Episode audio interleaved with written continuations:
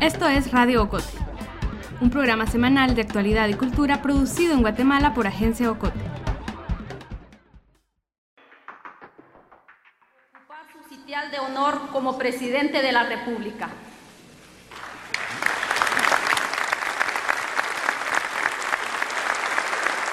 El primer cambio de gobierno que recuerdo aparece borroso en mi memoria.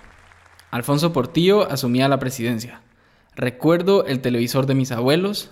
Recuerdo ver un desfile de personas en tacuche y vestido en la pantalla. Y la banda presidencial pasar de mano en mano hasta llegar al pecho del nuevo presidente. Yo vestía el uniforme del colegio. Esta fecha de enero casi siempre soleada, de vientos fríos. El almuerzo estaba servido en la mesa, carne guisada. Mis abuelos. Yo y otros familiares alrededor de la televisión. Los adultos hablaban de política. Yo apenas recuerdo que volvía del colegio porque en estas fechas suele iniciar el ciclo escolar. Menos en este año, porque el actual presidente Jimmy Morales lo adelantó una semana. Pero esa es harina de otro costal. Historia de un capítulo que termina hoy con el cambio de gobierno. Sabemos que ha pasado el tiempo. Esa tarde en casa de mis abuelos ya es lejana. Hace dos décadas y en cuatro lustros muchas de las promesas de cinco gobiernos han quedado irresueltas. Promesas tan lejanas como esa transmisión del año 2000. Cumplir con amor patriótico el cargo de presidente de la República, para el cual ha sido directa y popularmente electo. Llega otro 14 a las 14 horas. Una especie de día D en el que hay un deseo colectivo subterráneo, inconsciente de que algo cambie. Todos los 14 de las 14, desde la era democrática en 1986, toma posesión un nuevo presidente en Guatemala. Los marcadores quedan en cero, es una página en blanco. ¿En realidad todo vuelve a empezar? Pues no. Soy Ángel Mazariego Rivas y para producir este nuevo episodio de nuestro podcast Radio Cote, platicamos con quienes serán ministras y ministros del gabinete encabezado por el binomio presidencial de Alejandro Yamatei y Guillermo Castillo. En diciembre, a un mes de tomar posesión, hablamos sobre sus planes, su enfoque sobre la transparencia, el diálogo con la población y la poca representación de mujeres en su equipo. 12 hombres, dos mujeres. Además, conversé con algunos y algunas jóvenes para escuchar sus expectativas sobre este nuevo capítulo. ¿Qué tan vigilante puede, debe estar la población ante el nuevo gobierno? Les cuestionamos si creen en los políticos guatemaltecos, si ha aumentado la apatía hacia los gobernantes, si creen en los medios de comunicación, les preguntamos qué esperan del nuevo gobierno y qué hace falta para que las cosas cambien.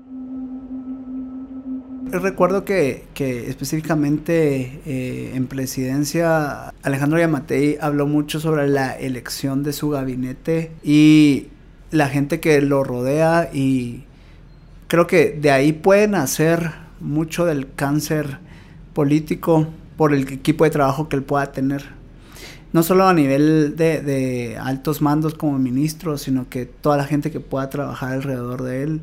Y eh, principalmente yo creo que como este ciudadano me gustaría estar pendiente de quienes están en los puestos porque creo que los valores y las buenas intenciones se ven reflejados en la, vida diaria de la gente. David Bozarreyes es un diseñador gráfico de 32 años. Es egresado de la Universidad de San Carlos y es director y fundador de House Studio. Considera que la población vive desconectada del trabajo de gobierno y espera que las promesas que el partido electo ofreció en sus planes de trabajo se cumplan. Si entráramos a detalles, habláramos desde educación o, economía, pienso que probablemente se asesoraron adecuadamente porque los planes de gobierno tenían una dirección interesante. Pero por otro lado, también espero que a nivel tal vez de, de, mentalidad sea un, un, gobierno progresista. También espero que sea un gobierno que, que vele y que trabaje por las minorías y por todas las los grupos y sectores sociales por los cuales se violan los derechos. Eh, espero que también eh, sea un gobierno que, que, no gobierne bajo ninguna orientación religiosa, sino que tenga oportunidad para todos. Ejercí mi voto, creo que fue por, por responsabilidad ciudadana, como ciudadana que soy, pero no había ningún candidato que ofrecía lo que necesitaba el país. Nadie se comprometía a velar por los derechos de las personas y la verdad no, no había nadie, nadie confiable en estas elecciones, en las, en las elecciones pasadas. Como dije anteriormente, eh, emití mi voto porque es un deber, pero que un, que un candidato ofreciera lo que yo necesitaba, no. Hilda Ruch no es optimista respecto a la política y a este nuevo gobierno. Este estudiante de 28 años, asistente de dirección de la pizzería La Peró, asegura que las opciones electorales ya no son prometedoras. Considera que el gobierno de Yamatei no hará la diferencia en contrarrestar la desigualdad o disminuir la corrupción, y que aún así, la responsabilidad es compartida. Los gobernantes deben comunicarse con la población y la ciudadanía debe mantenerse informada.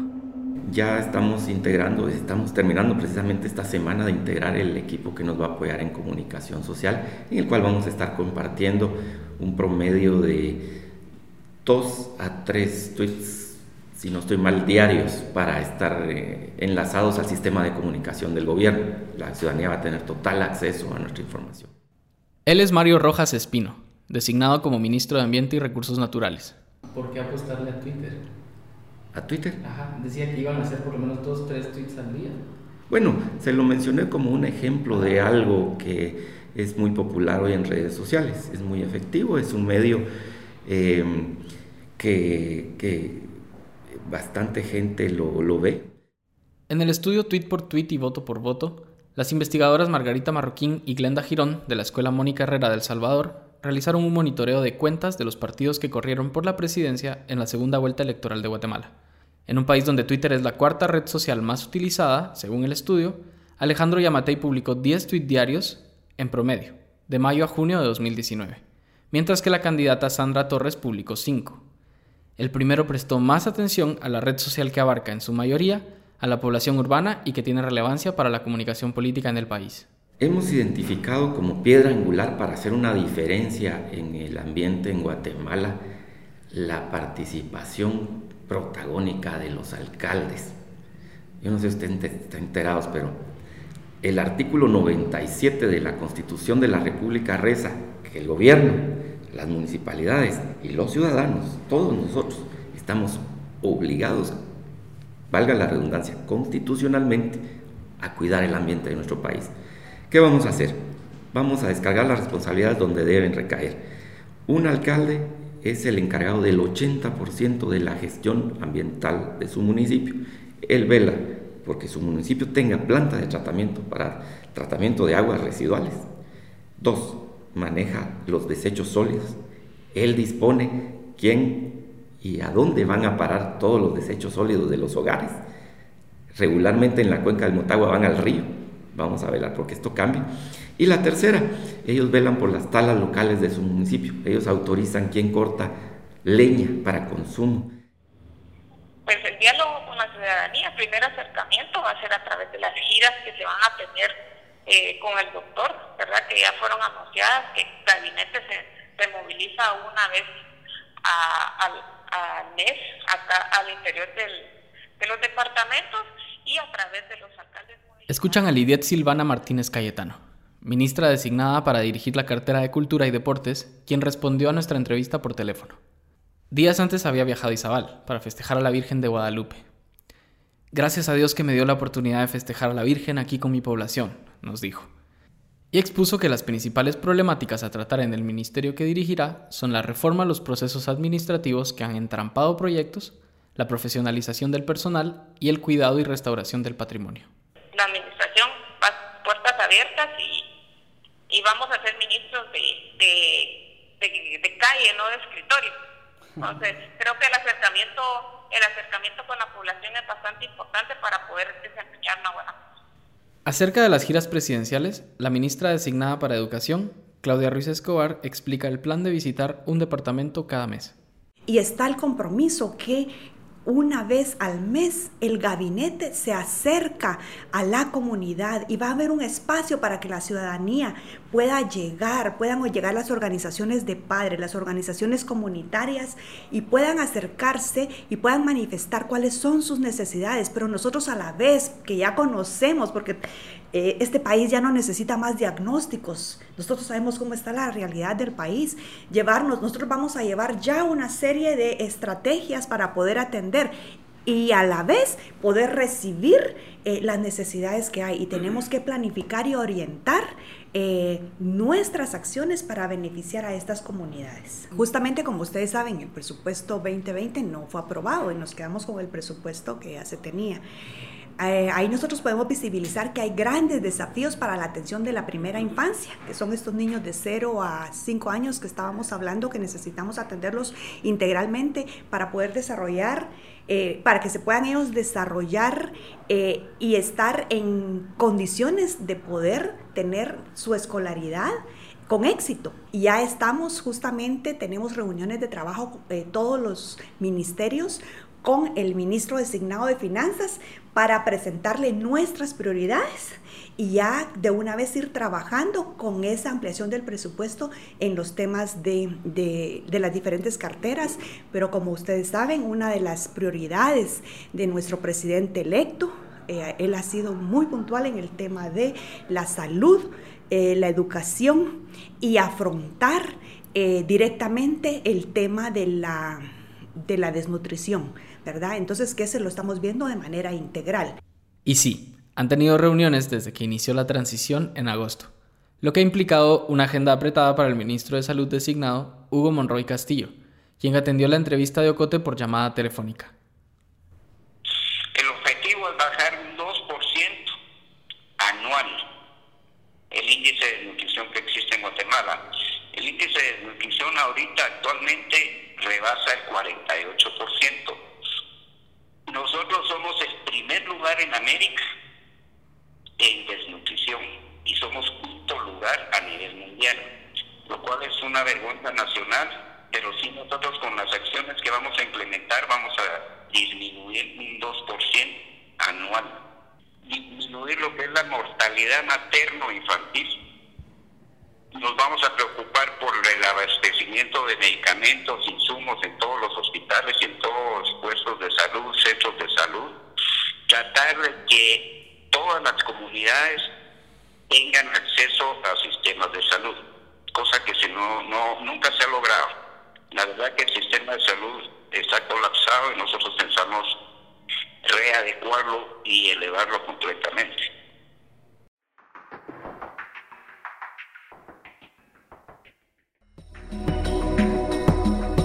Te gusta Radio Ocote, suscríbete en iTunes, Spotify, Google Podcast o tu plataforma de podcast favorita.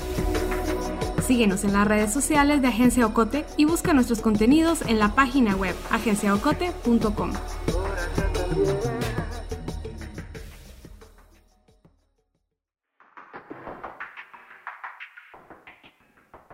Siempre hay una asignatura pendiente en la política guatemalteca, la equidad de género.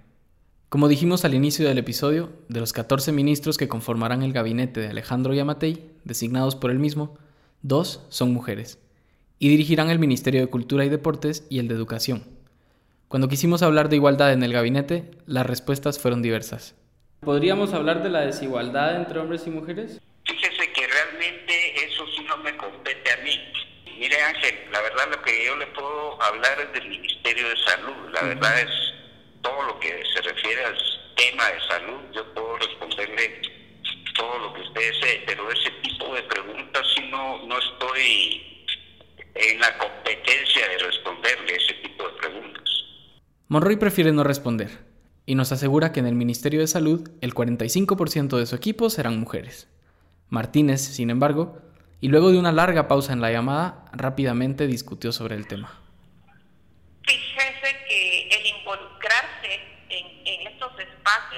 es un gran reto para nosotras como mujeres. Hay al agua, hay que sacrificar familia, muchas veces espacios familiares y creo que muchas mujeres tienen miedo de lanzarse al agua. Pero creo que no ser una gran cantidad de representantes mujeres en el gabinete también es un reto para, para, para el próximo, los próximos años y la próxima administración. Claudia Escobar, la futura ministra de Educación, opina. Hoy pudimos encontrarnos eh, todos los ministros y viceministros en esta reunión del Sistema de Naciones Unidas y, nos reencontramos con, muchas mujeres en, diferentes temas que son, forman parte del, gabinete del señor presidente, desde los viceministerios. Un gran reto entonces para ustedes dos que representan Porque si hay participación, pero pareciera que no hay representación en el gabinete creo que se llega la oportunidad para que todos asumamos el liderazgo. Y yo sé que hay muchas mujeres con muchos talentos que nos hemos esforzado en este país y que eh, yo les invito para que pasemos de ser observadoras a participar y a, demostrar que las mujeres tenemos mucho potencial y tenemos mucho que darle al país. Así es que eh, creo que sí es un gran desafío y que seguramente muchas miradas van a estar puestas en, en las dos mujeres que eh, estamos designadas como ministras y estoy segura que vamos a hacer ese, ese gran esfuerzo. Y nada más, no se habla mucho al respecto. Las mujeres representan el 51% de la población en Guatemala y sin embargo en la legislatura 2020 habrá 31 diputadas de 160 curules y 10 alcaldesas de 340 corporaciones municipales. Para Mario Rojas, futuro ministro de Ambiente y Recursos Naturales, es necesario ver hacia los viceministerios y las direcciones, donde asegura que hay más mujeres. Pero esa representación no está en el equipo titular, en el que toma las principales decisiones. Claudia Ruiz Escobar y Lidiet Martínez, por otro lado, ven la oportunidad de hacer una diferencia al ser minoría, pero la desigualdad está entre bruma, tan normalizada que no se ve, o no del todo. Lidiet incluso aseguró que a pesar de que son pocas las mujeres dentro del gabinete, su opinión para Yamatei tiene mucho valor y peso. Pero insistimos, de 14 ministerios, solo dos serán dirigidos por mujeres. Creo que no ha habido una total transparencia ni en gobiernos anteriores ni en el actual sobre cuáles son las verdaderas acciones que se están llevando a cabo para poder tener una mejora. O sea, sabemos que se hacen ciertas acciones, pero también sabemos que siempre hay un propósito doble y al final del día no, no se ve claro, digamos, esta em, supuesta transparencia. A mi parecer al menos no lo considero y personas con las que tengo contacto que son mucho más politólogos y demás opinan de la misma manera que no hay una información, digamos, totalmente, o no hay un total acceso a la información. Ella es Andrea Castro, mercadóloga egresada de la Universidad Rafael Andívar, quien con 24 años considera que las instituciones del Estado deben tener total disponibilidad de la información. Ese es el sinónimo de la transparencia, y la transparencia es vital, según ella, para el buen actuar del próximo gobierno y la prosperidad del país. Lo que yo esperaría es que sean personas que se remanguen el traje y se metan hasta donde tengan que meterse para saber cuál es la verdadera causa de lo que estamos viviendo, porque es muy fácil solo culpar al gobierno, es muy fácil solo culpar a la gente y decir que son pobres porque quieren, eh, no hay educación porque no tienen acceso a, porque el gobierno no lo da. Melissa Rabanales, de Agencia Ocote, también platicó con Claudia Ruiz. Eh, y en este sentido, digamos, el censo también mostró que una de las causas de la inasistencia escolar es porque muchas niñas están siendo madres. ¿Hay algún programa desde el Ministerio de Educación eh, y con esta perspectiva, digamos, de género que incluya la educación sexual integral? Es, eh, nosotros lo vamos a trabajar a través de los padres de familia, ¿verdad? Vamos a trabajar con las organizaciones de padres de familia y el Ministerio de Salud. Entonces, que sea eh, eh, el Ministerio de Salud y Educación, nosotros trabajamos con los padres de familia y los padres de familia van a ser los responsables de llevar esta educación a sus niñas, respetando su cultura. Eh, y, sus, y sus, eh, sus creencias, ¿verdad? Entonces, eh, consideramos que hay que desarrollar estas habilidades de comunicación y de educación a través de los padres de familia. La educación sexual parece, por el momento, una asignatura siempre pendiente. Durante la campaña, Yamatei se mostró a favor de la educación sexual, pero hizo énfasis en que los padres deben tomar la iniciativa. ¿Podemos seguir confiando en los mediadores, que son los padres, cuando en realidad el tema de la educación sexual es un tema ausente? Creo que tenemos que, como, le digo, eh, nosotros trabajar desde las organizaciones de padres de familia, que es una muy buena organización que hay, nosotros encontramos eh, que hay una disposición de los padres de familia, principalmente de las madres, a organizarse y aprender, a proteger a sus niños. El gabinete promete giras mensuales, reuniones periódicas en conjunto, trabajo especializado para cada cartera y compromiso estrategias que se parecen a las de los gobiernos anteriores. La diferencia estará en su cumplimiento. Será hasta que trabajen, hasta que implementen que podremos comprobar si cumplieron con sus promesas. ¿Y qué garantías ofrece este equipo, este gabinete, dejando fuera al presidente y al vicepresidente? ¿Por qué ustedes? ¿Por qué no alguien más? El plan de innovación y desarrollo es algo muy interesante. Nunca en la historia de Guatemala había habido un equipo en el cual más de 400 profesionales, dos años antes de las elecciones, se involucraran en crear una propuesta seria, profesional y mejorada que fue evolucionando durante todo el proceso. Además, el, país tuvo la oportunidad histórica de conocer a un gabinete incluso meses antes de las elecciones. Definitivamente creo que los, la mentalidad de nosotros es diferente y nos, nos atrevemos a hacer cosas diferentes. Creo que eh, eso tiene que ver mucho también con la persona que, que está dirigiendo este barco. Nosotros somos servidores públicos, o sea, tenemos que estar cerca de la ciudadanía, tenemos que abrir el espacio para que ellos puedan tener ese acercamiento con nosotros. Por eso el señor presidente ha denominado que este es un gobierno de puertas abiertas y nosotros somos ministerios de puertas abiertas. Si no te informas, no te involucras, de nuevo, no hay mucho que puedas hacer y tampoco mucho que puedas juzgar. Entonces creo que lo principal es tener la capacidad de de educarte, informarte, para verdaderamente poder tomar una acción correcta en pro del bienestar de todos. Siento que actualmente tenemos muchos medios de comunicación muy buenos, pero siguen siendo muy subjetivos y siguen siendo muy, desde mi perspectiva, desde este lado del, de la parte de gobierno, desde esta parte ciudadana, em, y siempre están inclinados para alguno de los dos lados. Y creo que al final del día, si vas a aumentarte a hablar de política, tiene que haber un poquito de objetividad, porque siempre va a haber un sesgo, sí es cierto, pero también cuando das la información al pueblo no siempre la puedes dar tan subjetivamente porque van a haber sesgos en la información y sesgos en la opinión pública. En espera del trabajo de este nuevo gobierno, parece haber esperanza para Andrea. Ella exige un buen papel de los medios, en tanto que Bosa Reyes, a quien escucharon al principio del episodio, espera imparcialidad de ellos, autonomía de los ministerios y auditoría de la población hacia el gobierno. Creo que el trabajo de ellos debería ser autónomo. Por supuesto, están, están ligados a, un plan de gobierno y, lo, entiendo bien. Pero estas afinidades que a veces tienen o más con el legislativo o más con el presidente, siento que hace desbalancear y que, y que puedan ser más afines y que a los intereses que a, que a sus propias proyecciones de sus propios ministerios. Espero que se pueda proteger mucho más a la mujer, que no sigan creciendo los índices de violencia hacia la mujer y que haya igualdad en los derechos para, para todas las personas que se identifiquen con distintos géneros o grupos sociales o etcétera. Y así, un gobierno nuevo inicia el trayecto por una carretera con baches y poco amigable para los peatones. Una carretera que a pesar del paisaje no es suficiente para ser transitada. Hoy, 14 de enero de 2020, veremos la toma de posesión por el televisor, escucharemos la transmisión en radio y seguiremos los comentarios en redes sociales. Saldrá un gobierno que, según la firma mexicana Consulta Mitofsky, es desaprobado por el 81% de la población y tomará posesión el equipo electo. En el sistema democrático, la población espera que las promesas se cumplan, mientras el nuevo gobierno asegura que estará atento a las solicitudes del país. Es una nueva oportunidad para hacer la diferencia como todos los gobiernos anteriores, de lograr cambios, de marcar la memoria.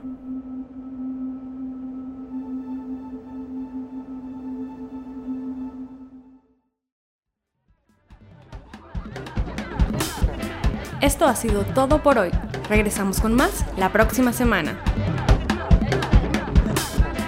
Radio Ocote es producido en Guatemala por el equipo de Agencia Ocote, con el apoyo de Seattle International Foundation. Producción sonora, Melissa Rabanales. Coordinación, Alejandro García. Música original, Juan Carlos Barrios. Música adicional, Kevin McLeod.